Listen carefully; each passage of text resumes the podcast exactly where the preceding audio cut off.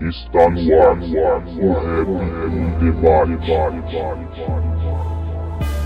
I still have a dream. It is a dream deeply rooted in the American dream. I have a dream. which we intend to bring into existence by any means necessary. Mediante la lucha revolucionaria, la esperanza de un mundo mejor.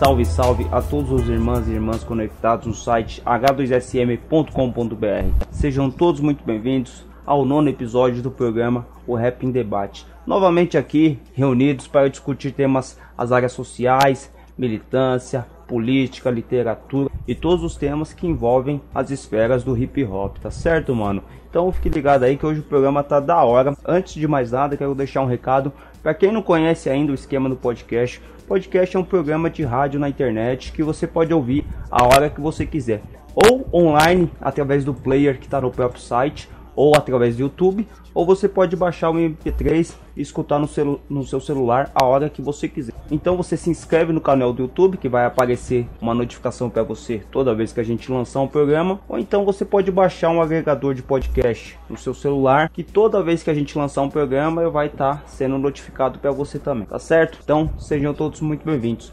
Hoje, chegando na entrevista com a gente, dois manos aí para me ajudar a conversar com o nosso convidado. A gente tem o mano Leandro Barreto. Salve, salve, Leandro.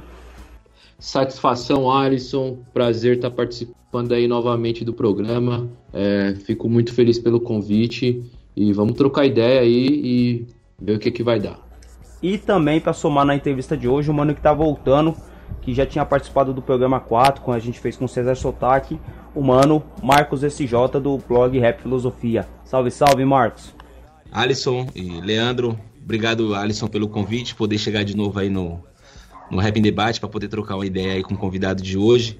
E hoje o nosso convidado é um mano que ele é respeitado demais na literatura marginal, na literatura periférica. Ele é cronista, romancista e poeta. Já publicou seis livros entre romances, contos, o infanto juvenil e a, também a sua autobiografia. Ele já trabalhou na Secretaria de, da Cultura de Suzano e também em projetos ligados à literatura em presídios, escolas e saraus, além de fazer palestras e também ele já prestou serviços para a Unesco e para o Ministério da Justiça. Salve, salve, Ademiro Alves, pseudônimo de Sacolinha. Salve, Leandro, salve, Alisson, salve a todos os ouvintes aí, tamo junto. Firmeza, Sacolinha, da hora, mano, tá te recebendo aqui. É, agradeço demais você ter se disponibilizado aí para estar tá colando a gente aqui, para trocar uma ideia. E de imediato, mano, eu queria que você se apresentasse. Apesar de o público do rap, o público da literatura já ter um conhecimento de quem é você, de repente tem um mano ou uma irmã que não te conhece ainda. Fala um pouco de você aí pra gente. Então, eu me chamo Ademiro Alves, é, escritor Sacolinha, que é meu pseudônimo literário. Eu moro em Suzano, é, mas nasci e fui criado na zona leste de São Paulo, Itaquera, cidade líder. Vim para cá em 1998, é, sou casado, tenho duas filhas, uma de 7 anos e uma de 9 meses, e, e atuo na área do livro e leitura e literatura. É, como eu acredito né, que muitas pessoas podem ter o mesmo destino que eu tive, né, ou seja, ter a sua vida é mudada através dos livros, através da leitura, então é onde eu procuro investir nesses projetos aí de oficinas, palestras, saraus, enfim, tudo nessa área do livro, leitura e literatura. Da hora essa colinha. Fala um pouco aí, mano, como que teve a sua aproximação com a literatura? Também eu vi na entrevista sua no Alessandro Buzo com o hip hop também, né? No movimento negro, mano. Fala um pouco pra gente sobre isso aí. Eu comecei na leitura mesmo, né? Então, é, quando eu estava lendo, muitas coisas vinham na minha cabeça é, e eu precisava extravasar, né? Precisava colocar para fora. Muitas vezes eu não tinha com quem conversar, porque os meus amigos achavam que ler não era coisa de homem e tal. E, e foi aí que eu comecei a escrever descontroladamente. E comecei a cantar também, cheguei a cantar rap por dois anos, é, com um camarada meu aqui da cidade de Suzano, o Kleber, conhecido como MC Papel. É, e aí, dois anos, a gente fez parte de um, de um grupo de rap chamado Pronome Possessivo. que fazia parte de uma, de uma posse chamada Família Bancabar, porque a maioria dos integrantes dessa posse tinham um pai que, que, que era dono de bar, né? Tirava o sustento da sua casa através de bar. Então, foi formada a posse Família Bancabar, que tinha grupos como literários, rappers, predicado nominal e pronome possessivo. Então, como vocês ouviram aí, tudo na área da, da, do, do, português, tudo na área da literatura, né? E só que aí eu, eu acabei percebendo que eu não conseguia chupar cana e assoviar, né, cara, ao mesmo tempo, né? Então eu tava escrevendo, né? Tava cantando rap, tava fazendo parte do movimento negro e ao mesmo tempo eu não construía nem aqui nem lá, né? E aí foi quando eu, eu resolvi me dedicar a uma coisa só, que foi a literatura, e através da literatura também podia, de uma certa forma, militar e estar dentro do movimento hip hop e do movimento negro também. Oh, da hora essa colinha por esses nomes aí que, que você falou dos seus grupos e, e dos seus coletivos, eu penso que ninguém pode errar um verbo, né? Ninguém pode errar uma concordância verbal, porque é, devia não, ser um dos, dos pressupostos para fazer parte do, do grupo, não é não? Não, pior que não. A gente, a gente sempre, sempre teve na, na, na, cabeça que exclusão ela não pode ser feita pelo excluído, né? E o, a língua portuguesa ela exclui muito, né, mano? A gente sabe que se você falar um, um, uma palavra errada, conjugar um verbo errado, já tem gente ali para te pegar e vir, vir com tudo para cima, né? Com preconceito. Então, pra gente, pelo contrário, se falasse errado, falasse alguma coisa fora do lugar, é aí que a gente chamava mesmo, falava, vem com nós e tal. Nada de corrigir, entendeu? A pessoa ia aprendendo aos poucos. Era nessa pegada mesmo. Mas é, a gente sempre teve, teve isso na cabeça, né? Que a língua portuguesa, né, falar o português padrão correto, é, é uma forma também de exclusão, né? Às vezes você chega numa colônia de pescadores, ou você chega numa periferia e ali ninguém vai entender o português padrão, né, mano? Da mesma forma que você não vai entender a gíria deles, o linguajar dele, o dialeto desse povo, né? Então a gente evitou fazer isso porque já fazem isso há muito tempo com a gente. A linguagem tanto aproxima quanto, quanto exclui nessa É isso mesmo. Claro, claro, com certeza. Mini poesia, título Inveja. A idade adulta me trouxe a dor de cotovelo. As crianças são o meu alvo. Morro de inveja delas. De origem jornalística, dedicada a Manuel Bandeira e seu personagem João Gostoso. Zé Negão, ajudante de pedreiro, andava na madrugada de sábado com seu gingado. Na saída do baile, pela polícia, foi abordado, revistado, interrogado e surrado. Seu corpo foi encontrado pelas crianças que brincavam no terreno ao lado, cheio de mato, próximo à Avenida do Estado, num terreno abandonado.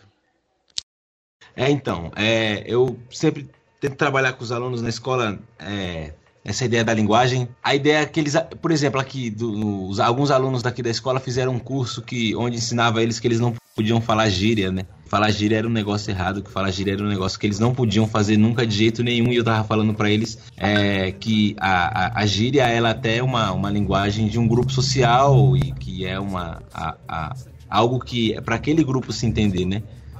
Então, como é que ele usa isso na escrita dele, né? Se ele equilibra isso entre o formal e, e, e o informal, tal, como é que ele trabalha isso?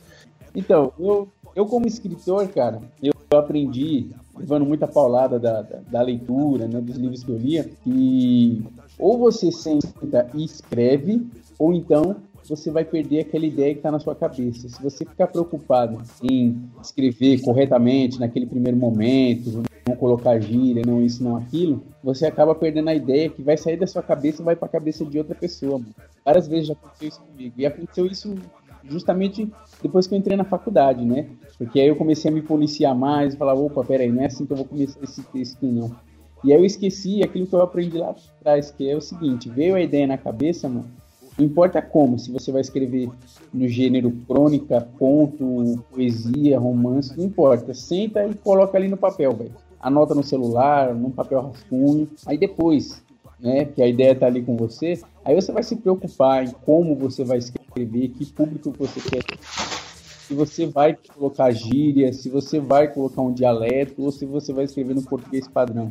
É, eu, como certo. faço de uma, de, uma, de uma literatura dita periférica, dita marginal e tal, eu procuro estar mais perto possível vizinho, né, do- dos meus familiares, dos meus amigos, dessa molecada que tá aí. É, não dizendo que eu escrevo para eles, né? Eu escrevo para qualquer um, eu escrevo pro mundo, eu escrevo pro, pro Trump, eu escrevo pro Obama, pro Obama. Mas o, o- quem eu quero chegar mesmo, a mensagem que eu quero enviar mesmo é pra essa galerinha que tá aí, essa molecada do hip hop, do movimento negro, essa molecada que, que tá na rua com o futebol, com as drogas e tal. Então, para chegar mais perto deles, você tem que estar o mais próximo possível da gíria, do dialeto, né, meu, do, do- do português mais simples assim. E outra coisa, mano, não é difícil a gente falar, a gente trocar ideias complexas com palavras simples, né, mano? É muito fácil. Sim. Ô Sacolinha, no último livro que eu li seu, mano, 85 Letras e um Disparo, tem um conto lá, mano, que ele fala sobre a vida de um escritor que sai da sua, do seu bairro, né? Pega o trem, vai até o centro da cidade e começa a distribuir livros. Então, você, na- no conto você relata a parte lá que o cara vai no prédio ali da Gazeta, né? Do, da Gasper Libre, ele tenta vender os livros e fica ali e acaba sendo frustrado, né? Pelos percalços aí que se tem. Aquilo ali é uma mini autobiografia sua, mano? É, o conto yakisoba, né, mano? Isso, exatamente. que você fala sobre. Quase que você não come o yakisoba, né, mano? Do mano do chinês. Que... Exatamente. Então, esse conto ele foi, ele foi, escrito, ele foi escrito no trem, é, justamente num dia que eu fui vender livro em São Paulo mesmo, né? No- em 2005, 2006 eu vendi muito, mu- muito livro. É, muito livro é a forma de dizer, né, meu irmão? Eu fui muitas vezes pro centro. Saiu muitas vezes pra isso, É, né? vender muito livro não, é- era difícil, viu, meu? Eu, eu ia pra Avenida Paulista, Teatro Sérgio Cardoso, Pinheiros, Vila Madalena, pra vender esses livros de mão em mão. E eu lembro que as primeiras vezes que eu fui, os primeiros fins, fins de semana que eu fui pra lá, eu não voltei sem vender nenhum livro, cara. Porque a gente tem muito. né, nessas mesas de bares onde eu, onde eu abordava as pessoas, eh, tinha muito leitor. Mas era leitor de rótulo de cerveja, né, meu? Colocava cerveja tomando cerveja, aí pegava cerveja e ficava lendo, mas ler livro que é bom o pessoal não lia. Então, proporcionalmente, eu, ven- eu vendo muito mais livro na periferia do que nesses lugares onde o pessoal diz que lê. Então, o, o conto ele diz isso, né? Ele fala bem dessa coisa da leitura nos. E se nosso povo percebesse a importância mesmo da leitura em sua vida, com certeza a gente ia dar um baile na elite brasileira. Com certeza a gente ia mudar toda essa situação. Graças aos livros, graças à leitura.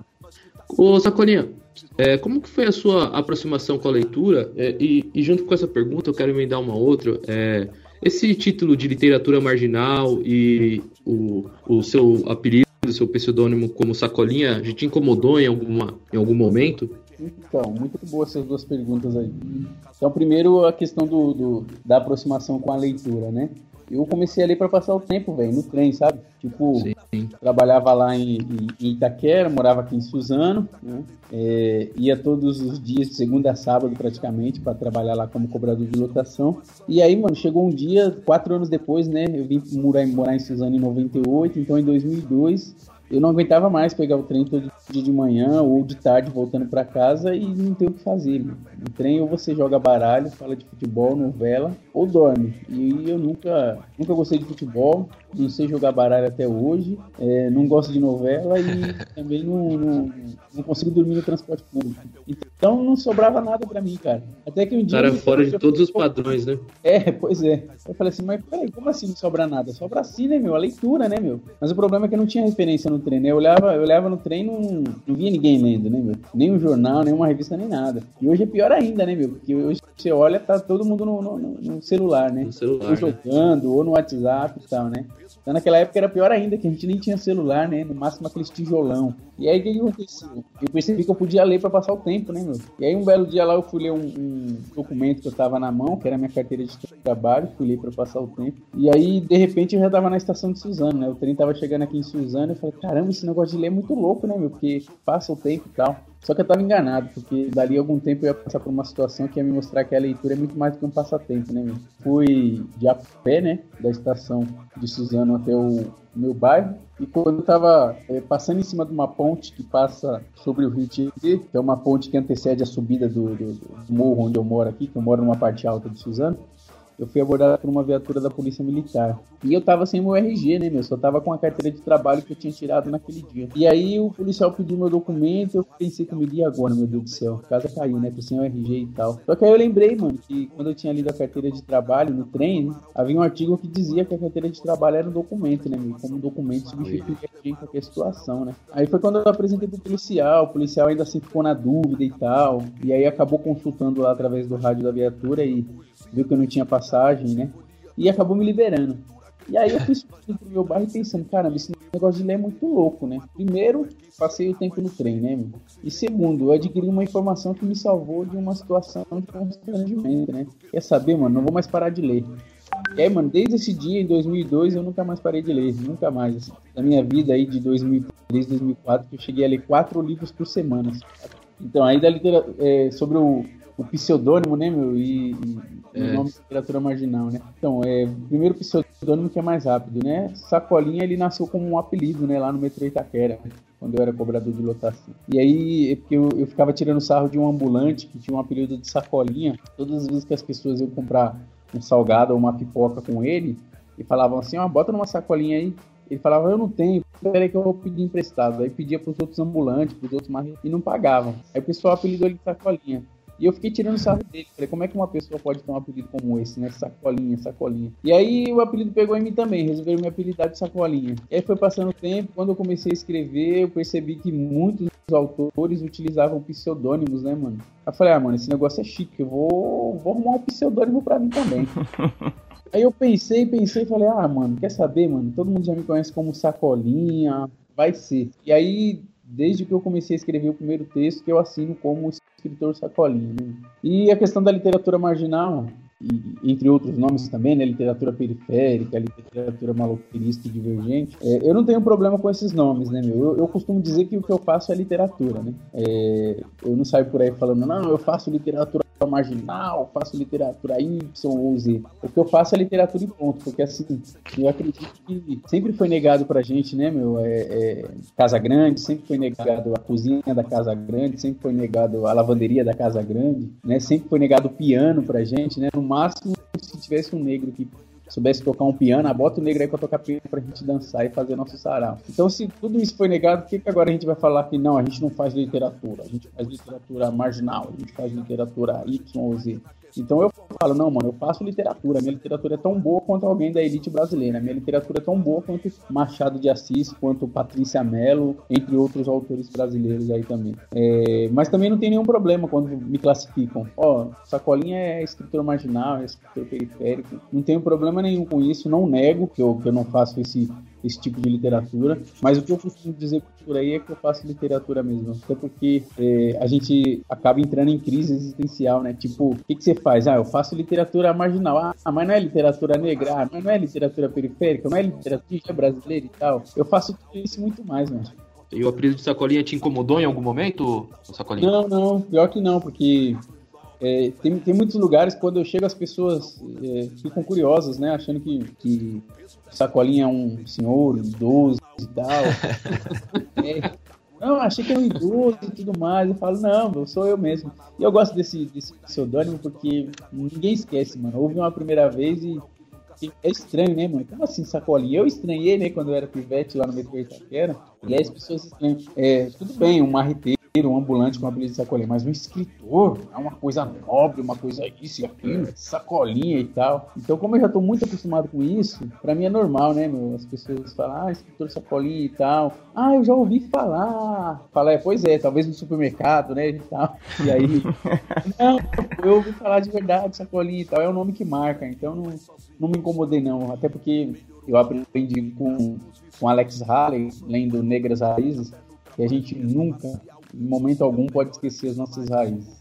E o meu apelido, que virou um pseudônimo literário agora, faz parte da minha raiz, né, meu? Como cobrador de lotação lá na Zona Leste, no metrô Itaquera. Oh, muito boa, muito boa. Ô, professor, só antes do Marcos falar, é, deixa eu contar aqui um- uma situação que aconteceu. Eu trabalhava em um, eu trabalhei durante 10 anos nessa colinha de, de motoboy. E entre, entre várias firmas que trabalhei, uma delas é, tinha um mecânico e ele, ele fazia a manutenção de todas as motocicletas daquela, daquela empresa, né? E aí chegou um cara lá uma vez para trabalhar lá e foi contratado e tudo mais. E no outro, só que ele não foi com a moto dele. No outro dia, ele ia com a moto dele, né? Ele só foi lá, apresentou os documentos, conversou com, com os donos da empresa e ia começar no outro dia. E no outro dia esse cara chegou com uma sacola cheia de peça de, de moto, porque a moto dele tava, tinha várias coisas para fazer, tinha inúmeros problemas de manutenção para fazer. E aí o, o, apelido desse cara ficou Sacolinha também lá na, lá na SP Boys, na empresa que eu trabalhava. E, é, o cara mas era sacolinha porque ele, ele os caras falavam, mano, você trouxe, você veio trampar com a moto numa sacola, mano. Você, é, ele trouxe uma moto na sacola, mano. E aí, aí falando disso, eu, eu, eu lembrei a história é muito engraçada, zoavam muito esse cara de sacolinha. Tem um, tem um outro sacolinha que ele é morador de rua, lá em Ribeirão, na região de Ribeirão Preto, né? É, eu descobri em 2008, na época do Orkut e tal. Aí o pessoal fez uma página lá, fãs do Sacolinha. Aí eu falei, caramba, né, mano? Caramba, tem uma página de, de fãs, né, meu? que da hora. Só que eu fui ver, era eu, né, meu? Era, era outro sacolinha lá de, lá de Ribeirão Preto, né, meu? Muito Mas, boa, assim, muito boa essas histórias. Como escritor, sacolinha é só eu, por enquanto. Não tem mais nenhum outro, não. Eu, mar. Felicidade é quando eu rio e deságuo de alegria em mim. O sol sempre foi sol. A gente é que anoitece.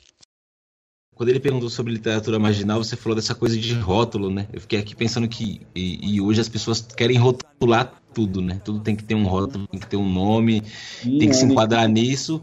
E se você faz isso, você não pode fazer outro, né? Então acho que de repente você falou de é, que você escreve para o seu vizinho, que você escreve é, para sobre essas pessoas, né? Então acho que fica marginal é, na temática, né? Eu acho, não no sentido de que você não faz, né? Tá fazendo por fora a literatura. Mas nem era isso.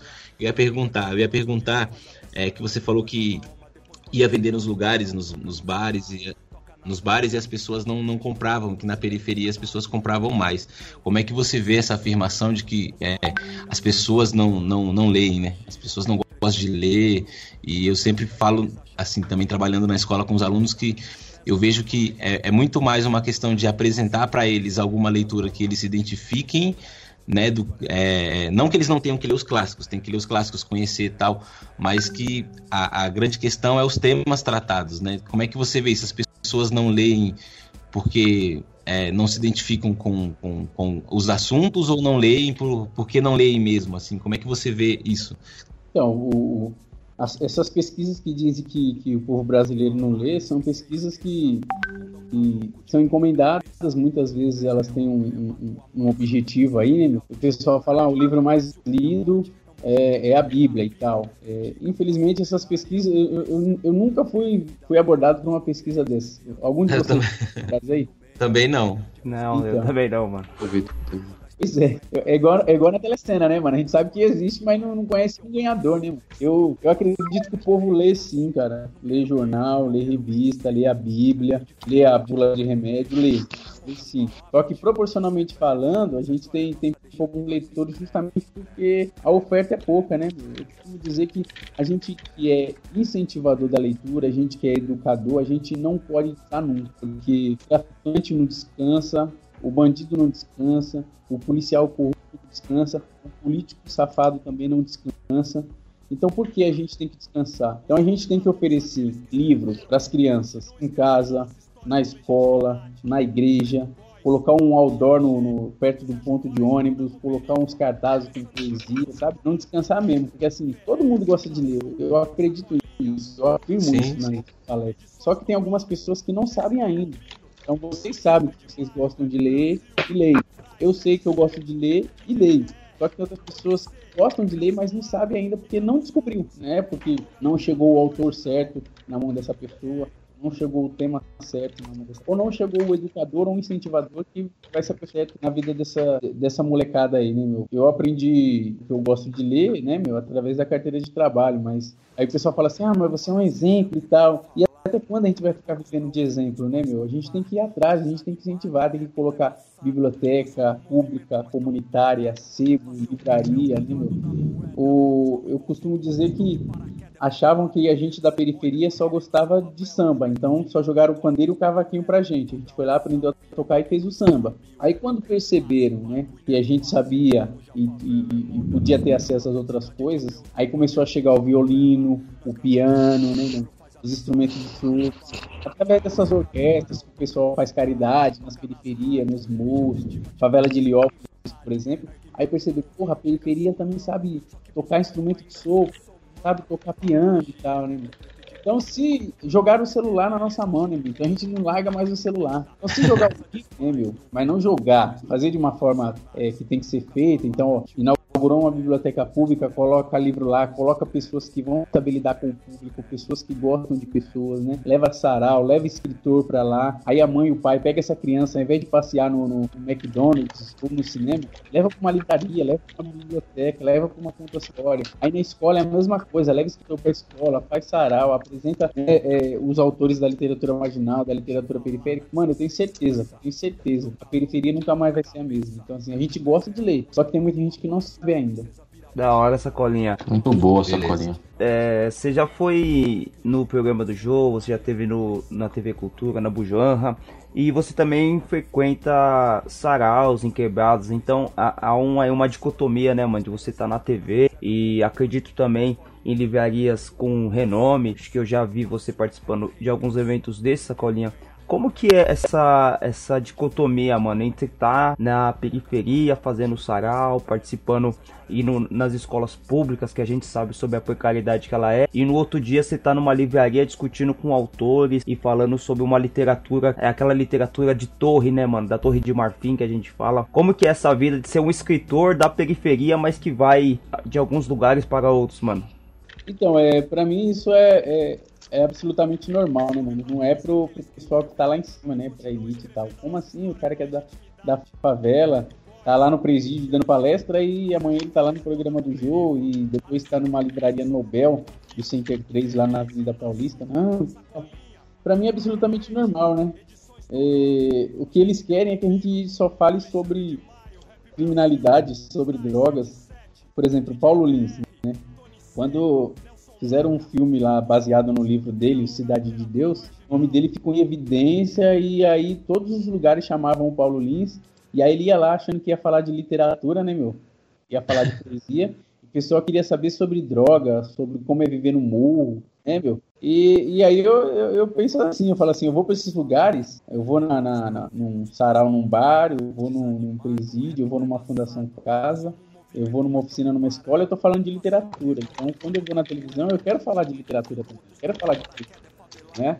Eu não quero falar de futebol, porque já tem gente que vai falar de futebol. Não quero falar de samba, porque já tem muita gente que vai falar de samba. E tudo isso já foi falado durante décadas, né, meu? Eu quero falar sobre aquilo que a gente sabe fazer de melhor também, né, meu? Que é, é o teatro, né? Que é a música, é cinema, tem uma parte de gente da periferia fazendo cinema, da hora também. E é literatura, né, meu? Então eu quero falar sobre isso. Então, para mim, é absolutamente normal, o que não é para eles. Então, quando a, a, a, TV Cultura, por exemplo, chama o Paulo Lins para ir lá no, no, no, Jornal da Noite para ser um dos comentaristas, é, outros comentaristas surtam, porque como assim, né? Um escritor negro que morou na Cidade de Deus, que morou no Morro de Santa Teresa, vem aqui para falar sobre economia, né? Vem aqui para falar sobre, sobre Donald Trump, né? Como assim, né? Ele tem que falar sobre, sobre drogas, sobre favela e tal. E não é isso que a gente quer, né, meu? A gente quer mostrar que a gente sabe, além do cavaquinho, a gente sabe tocar um violoncelo, né, meu? Além do teclado para fazer forró, a gente também sabe tocar um piano para tocar Mozart. Enfim, a gente é capaz de tudo, né? É eles que não acreditam. Infância. Quando eu era criança, vivia correndo atrás das pipas. Hoje, que sou grande, as pipas caem em meu quintal. O tempo. O tempo está mudando. O tempo está mundano. O tempo é mundo. O tempo está mudo. Muito boa, muito boa sacolinha. Sacolinha desde inúmeros programas aí, como o Alisson falou, né? Provocações, Metrópolis, Manos e Minas, Jô Soares e hoje aqui no Rap debate, né? Porque o Sacolinha só tá evoluindo. Não, demorou, é. São esses lugares aí que, que, que, eu mais dou valor, porque é, é, sempre aí que a gente tá, é, tá direto. Então, uma semana a gente tá aqui, outra semana a gente tá no, no Rap Nacional, outra semana a gente tá num debate no, no Facebook. Agora, esses programas que muitas vezes são de glamour, né, meu? É, Marília Gabriela, Gil Soares e tal. Esses programas aí é uma vez no ano e olhe lá. Então, é, a gente tem que falar com o nosso povo, são justamente nesses canais alternativos. É, como é, assim, a gente que, que vê as pessoas indo nos lugares e tal, como é nesses espaços, né, mano? Se você chega, assim, a liberdade que você tem para falar, se você tem, se há essa liberdade para você poder falar, ou se há um, um, Tipo assim, se os caras chegam, ah, disso você não pode falar, esse assunto não é legal, não, não toca nisso, porque, sei lá, é, um, é, é alguém que é daqui, é um patrocinador. Como é que é estar tá nesses espaços, tá ligado? Eu sempre tenho essa curiosidade quando eu vejo as, as pessoas indo, né? Na mídia, nesses lugares, como é chegar nesses espaços, né? Como é que você é visto, como é que você é, é recebido, né? Isso, tem isso que você falou já do, do assunto, né? Das pessoas sempre querendo que você fale da mesma coisa, meio que querendo limitar, é, é, já, já querem limitar a sua fala assim que você chega, tipo, você só pode falar disso, né? Como é que é, como é que você se sente assim nesses espaços? E, e emendando até essa pergunta, Marcos, como que é essa colinha das pessoas na, nesses lugares, como que é? E quando você volta pra quebrada, como que você é recebido lá depois de ter ido? Então, eu, eu nunca tive problema em nenhum desses programas que eu fui, né? É, vamos falar dos, dos principais aí, o Jô, o Provocações, é, Metrópolis, Manos e Minas, né? Eu nunca tive problema, mas eu posso dizer que na televisão tudo é maquiado, né, cara?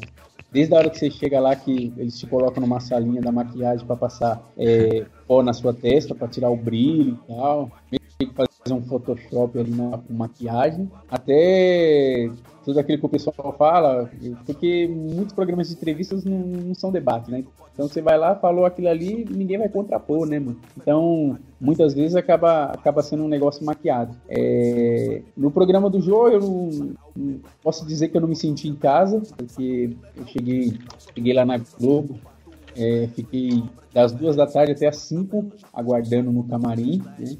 E aí, quando eu entrei, a gente fez 17 minutos de entrevista, eu saí e fui embora. Então, achei uma coisa fria, impessoal, né, mano? Ele tava em ritmo de, de, de férias, então tava gravando três, quatro programas num dia só. E aí eu não falo aqui da figura do Jô Soares, mas eu falo assim da, da, da estrutura da Rede Globo de televisão, né? Como que é, né? São vários é, são, são, são, várias pessoas no mesmo dia para ser gravada, cada um no camarim, não se conversa, não troca ideia. É, para mim isso é estranho, talvez para os outros entrevistados seja normal, né? Agora, se for para falar um programa que eu me senti em casa mesmo, que eu me senti bem, foi o programa do Antônio Abujan, o Provocações. Eu cheguei lá na TV Cultura e quem me recebeu foi justamente o Abujan. A gente foi tomar um café, ele falou sacolinha e tal, avô nós vamos conversar sobre isso, isso e isso.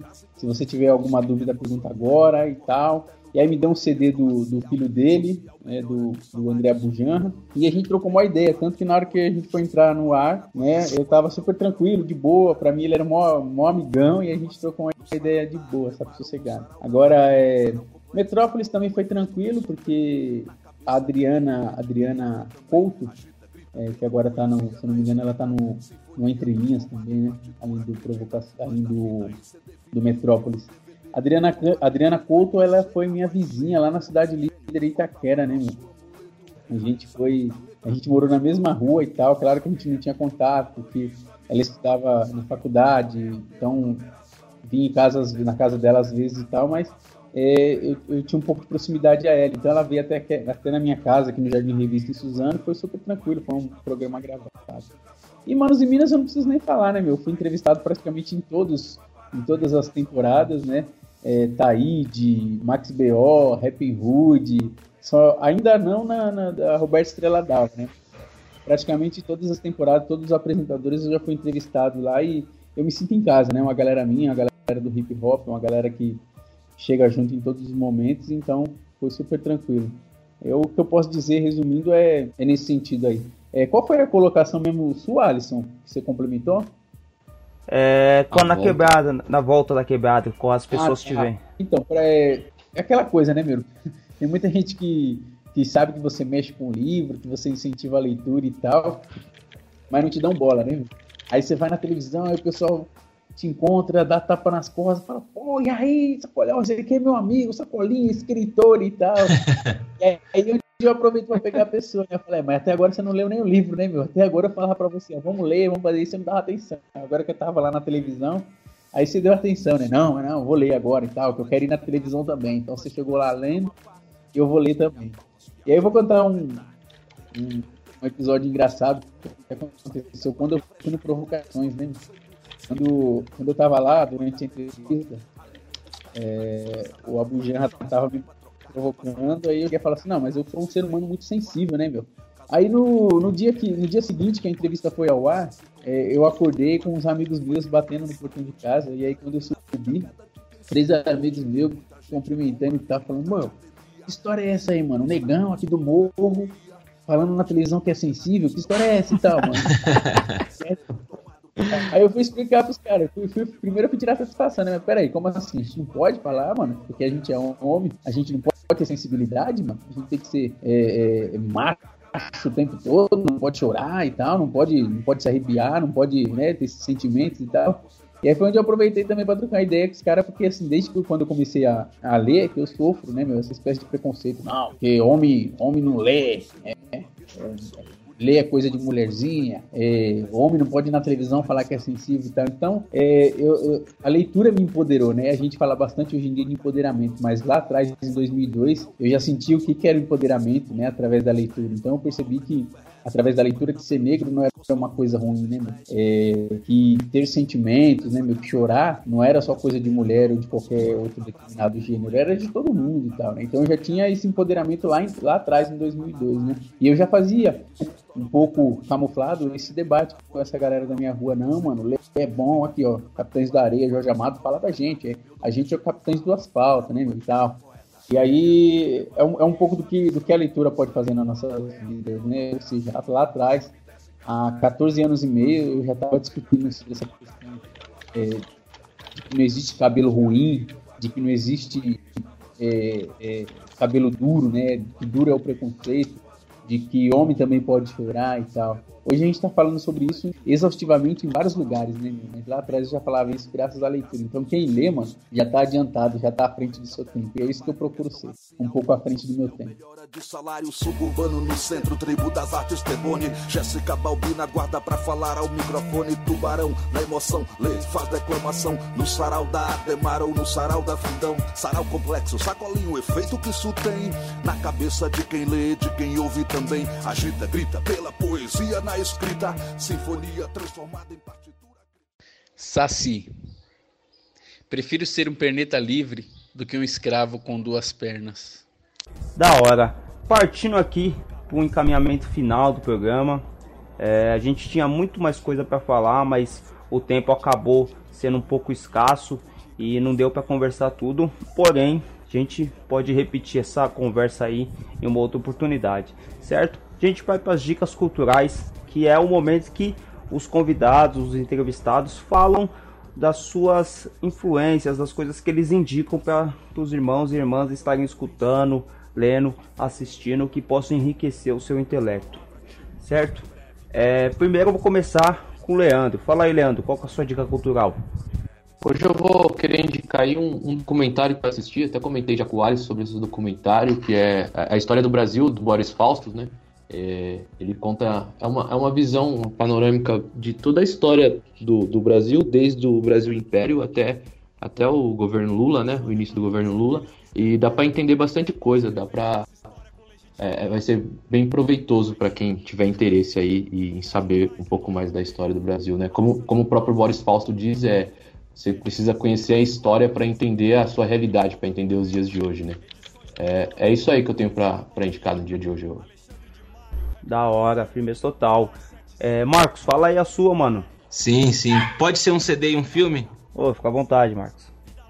É, tem um CD que um disco que saiu há uma semana e pouco assim, que eu tô escutando muito assim, é de um MC do Rio de Janeiro chamado Thiago El Ninho. É um disco chamado A Rotina do Pombo, assim, é um, é um disco muito bom. É, de, de, de rap e mistura um pouco de música jamaicana e tem bastante assim a questão da negritude, da, da, da ancestralidade é muito forte no disco tal, então é um disco que eu recomendo que as pessoas procurem ouvir assim. E filme tem um filme chamado Um Limite entre Nós, é, ele tá na internet nos sites aí para downloads e tal. É, chama um, é, um Limite entre Nós, é um filme com o Denzel Washington e com a Viola Davis, né? Os dois juntos num filme. E aí é um, é um filme muito bom é, que fala sobre a, a, a, ele é um lixeiro e trabalha para poder é, cuidar do filho e as crises familiares e a correria para cuidar do filho, tal, né?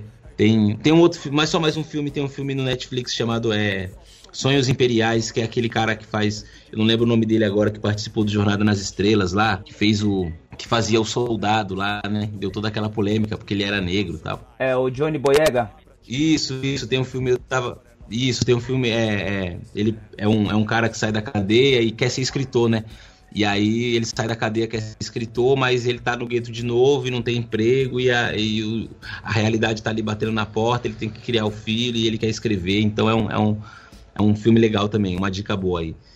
Firmeza, Marcos, da hora, mano. É, agora é a vez do Sacolinha da dica cultural dele.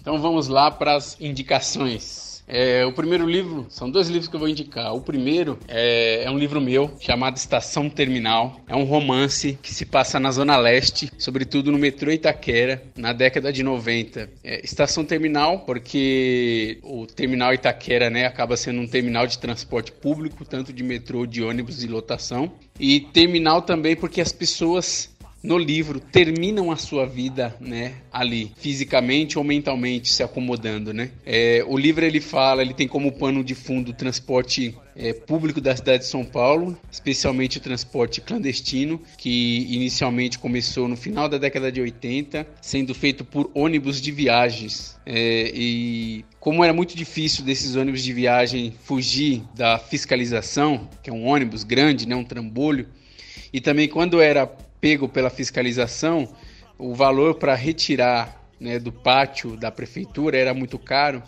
Começaram-se então a surgir as lotações feitas por peruas, né? Porque perua é menor que um ônibus, muito mais fácil de fugir da fiscalização, muito mais fácil de fugir dos homens, muito mais fácil de fugir da Maria Bonita, que era como a gente chamava na época eu fui cobrador de lotação, né, como eu disse na entrevista. E, e se fosse preso, né, se essa perua fosse presa, era muito mais em conta, né, as taxas é, do que um ônibus, né. Então eu trato sobre esse, sobre, sobre esse transporte, né, da, da, da década de 90, as lotações. Eu falo das tensões, falo da fiscalização, falo ali daquele terrenão que hoje é o grande Taquerão, né, campo de futebol, mas antes era apenas um terreno enorme do Corinthians abandonado que é, existia muita coisa errada, muita coisa errada se passava por ali, né?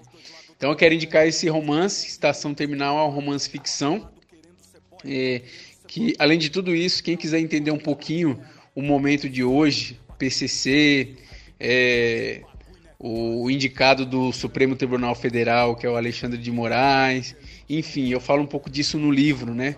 O livro ele foi publicado em 2010, foi escrito em 2008, de 2008 a 2009, mas eu já falava sobre essas situações aí, porque para quem não sabe, o PCC também se enraizou nas lotações em São Paulo.